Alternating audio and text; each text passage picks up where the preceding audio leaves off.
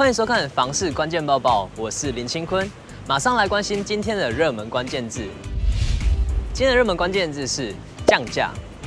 近期房市明显进入冷却期，买气急冻，建商也不得不将降价从台面下转至台面上了。升息、股灾等等不利因素的影响下，房市从九月份后开始迅速降温。十月的房市交易量和上月相比减少了六点九趴，和去年同期相较更是大减了二十八点二趴。台中市甚至出现有预售案下调售价并退钱给已购户的案例，同时也传出了树林有建商因为现金不足不得不解散的消息。都可以发现，建商们承受着相当的压力，而专家也点名，建商从过去暗地降价转为明着降价的主要原因为资金周转成本。国泰房地产指数的计划主持人张金二指出，因为明显看到新建案销售期拉长，溢价空间加大，销售率也不佳，加上央行紧缩贷款，因此资金周转会产生较大压力。而张金二也分析建商心态，越早降价越能销售，否则拖到最后可能更惨。是一种先降先赢的概念。虽然目前建商降价出售只是零星个案，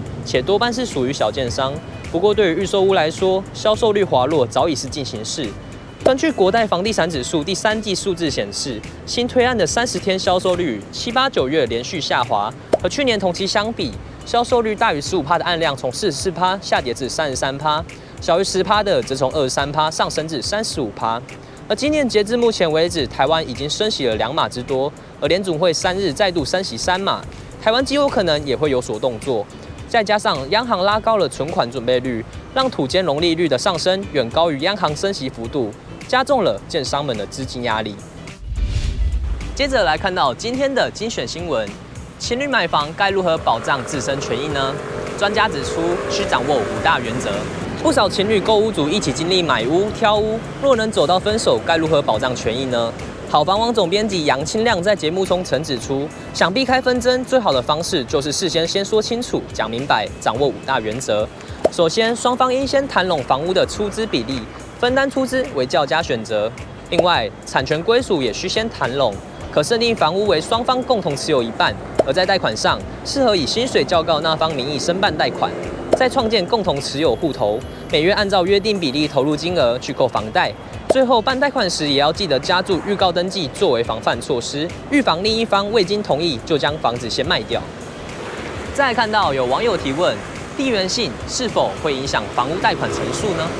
该网友举例，若工作地点位于新北，但因买不起新北物件而转买桃园物件。是否会因为地缘性而间接影响房贷成数呢？永庆房屋契约部资深经理陈俊宏表示，基本上借款人跟标的的地缘性关系不大，除非你明确告诉银行你是要投资的，对银行来说就有影响。举例，标的在台中，你在台北的银行贷款，就有可能台北的银行对台中当地的行情认知不同，而造成贷款的金额有所不同。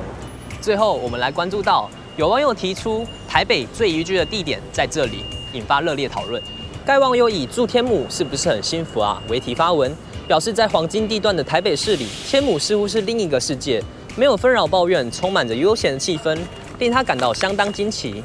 全球居不动产情报室总监陈秉承说明，天母是一个自成一格的纯住宅商圈，基本不靠捷运站，居民对于当地优质社区地带自豪，更想保有绿地空间以及其独特的慢活风格。而非捷运带来的消费人潮，整体维持一个相当优渥的居住环境跟品质，忠诚度相当高。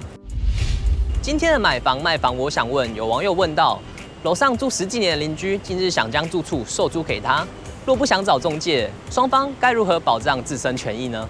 对此，有网友回应，找地政士及建经公司做履约保证即可，过户流程地政士会帮你处理，买卖风险履约保证会帮你把关。还有人表示，别忘了要验屋。且需跟卖方比对瑕疵的地方，保固及修复，最怕渗漏水、闭眼等等。如果你喜欢今天的影片，请别忘按赞、分享并开启小铃铛。我们再会。